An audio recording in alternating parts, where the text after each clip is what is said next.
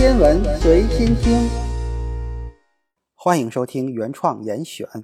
在一九零五年，爱因斯坦提出相对论之后的几年里，相对论并不像现在有狭义和广义之分，人们只是称之为相对论。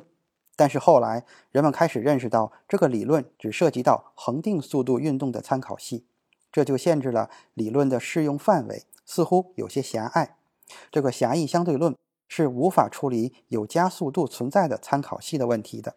另外，由于牛顿的万有引力被认为是瞬间作用于受力物体之上的，可以不考虑物体之间距离有多远，而这一经典引力观违反了狭义相对论的原则。任何力的传递速度都不可能比光速更快。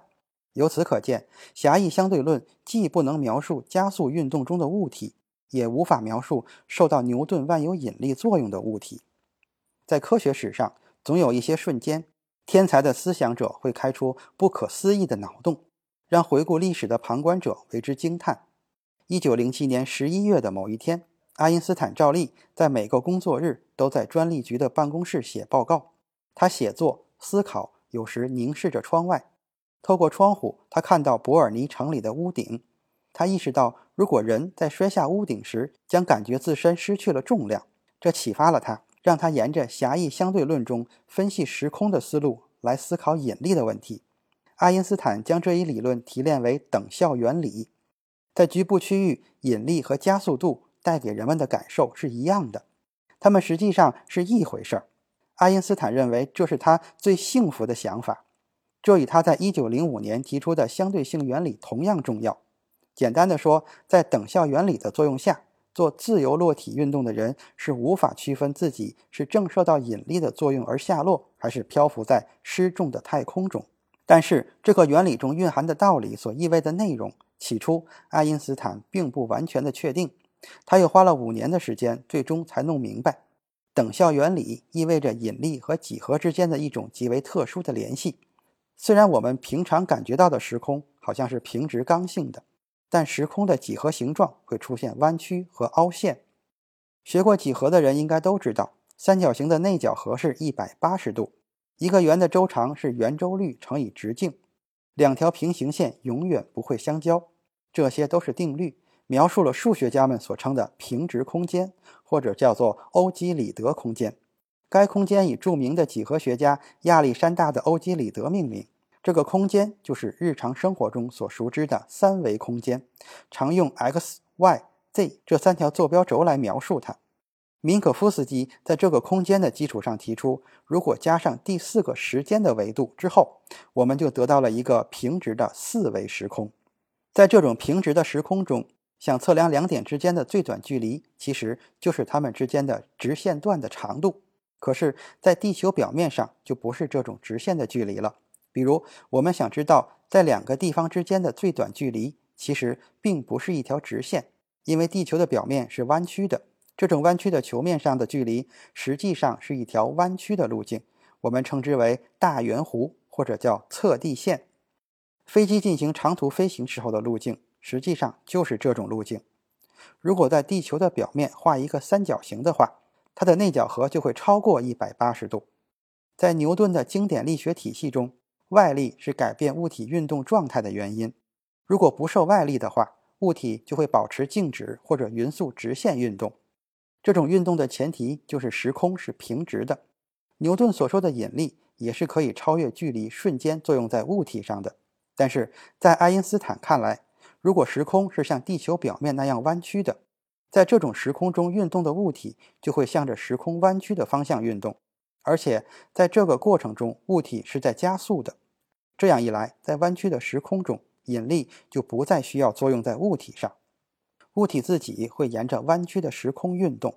好比在蹦床上放置一个质量很大的铅球时，会让具有弹性的蹦床表面弯曲一样。其他的物体如果离得距离太近，就会沿着这种弯曲决定的最短路径运动。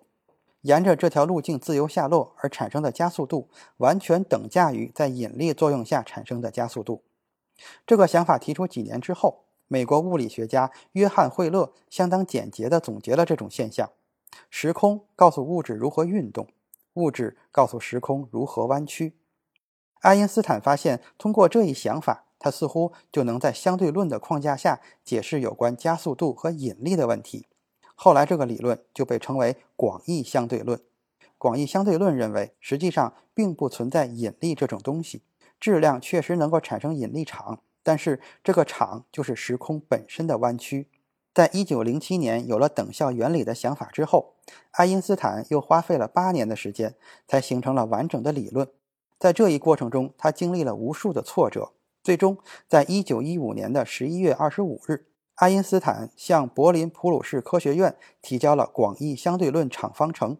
用他自己的话来评价这个方程，就是这个理论真是美丽到无以复加。可惜只有一个人能够看懂，这个人就是德国数学家大卫·希尔伯特。爱因斯坦提出的场方程极为复杂，甚至连他自己都认为，如果不对它们进行简化，就不可能得到方程的解。可是过了几个月。德国数学家卡尔施瓦西就得出了一组解，这个解是在一个巨大的不带电的静止的球形物体外部的引力场下的解，它可以近似地描述恒星或者行星这种缓慢旋转的物体。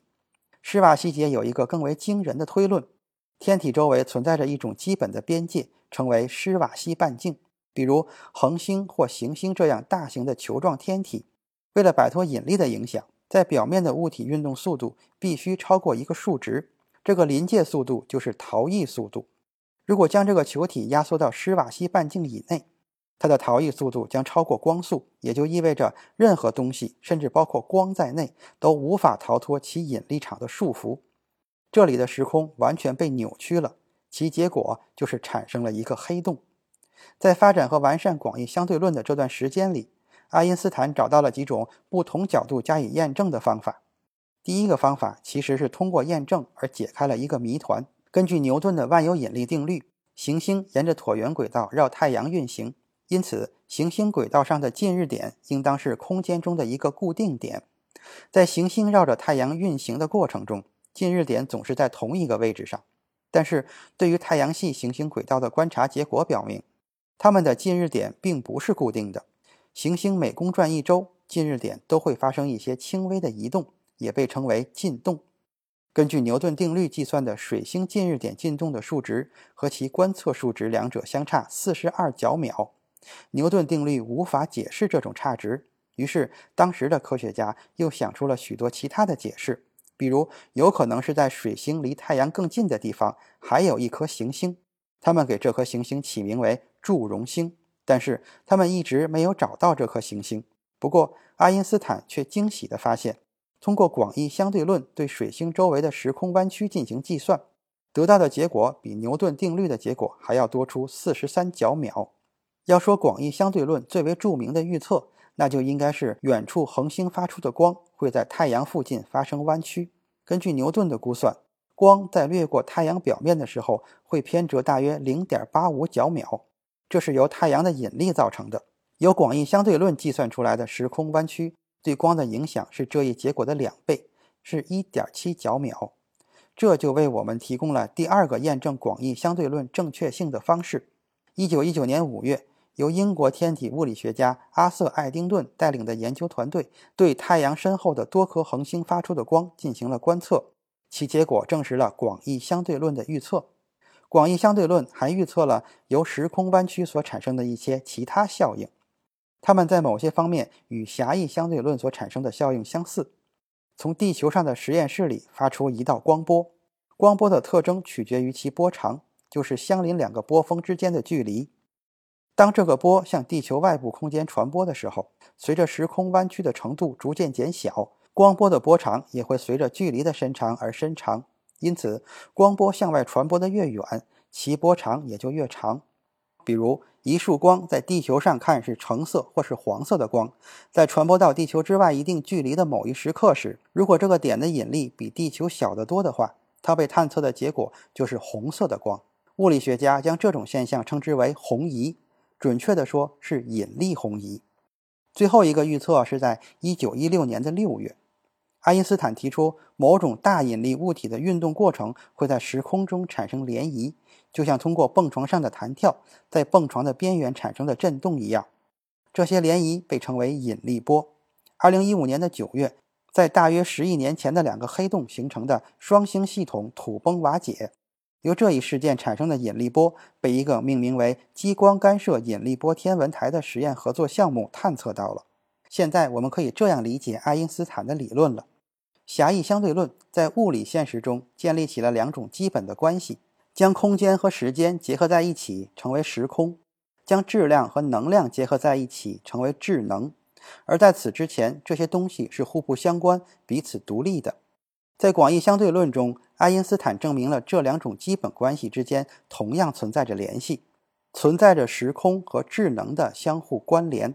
这种关系可以看作物理现实的结构，这是一个由空间、时间、质量和能量组成的结构。而我们正试着在这一结构的基础上建立起一个物理体系。这就是爱因斯坦为我们描述的这个宇宙的结构。关于物质，就先聊到这儿。下一次咱们来聊聊宇宙的形状。今天的严选就是这些，咱们下次再见。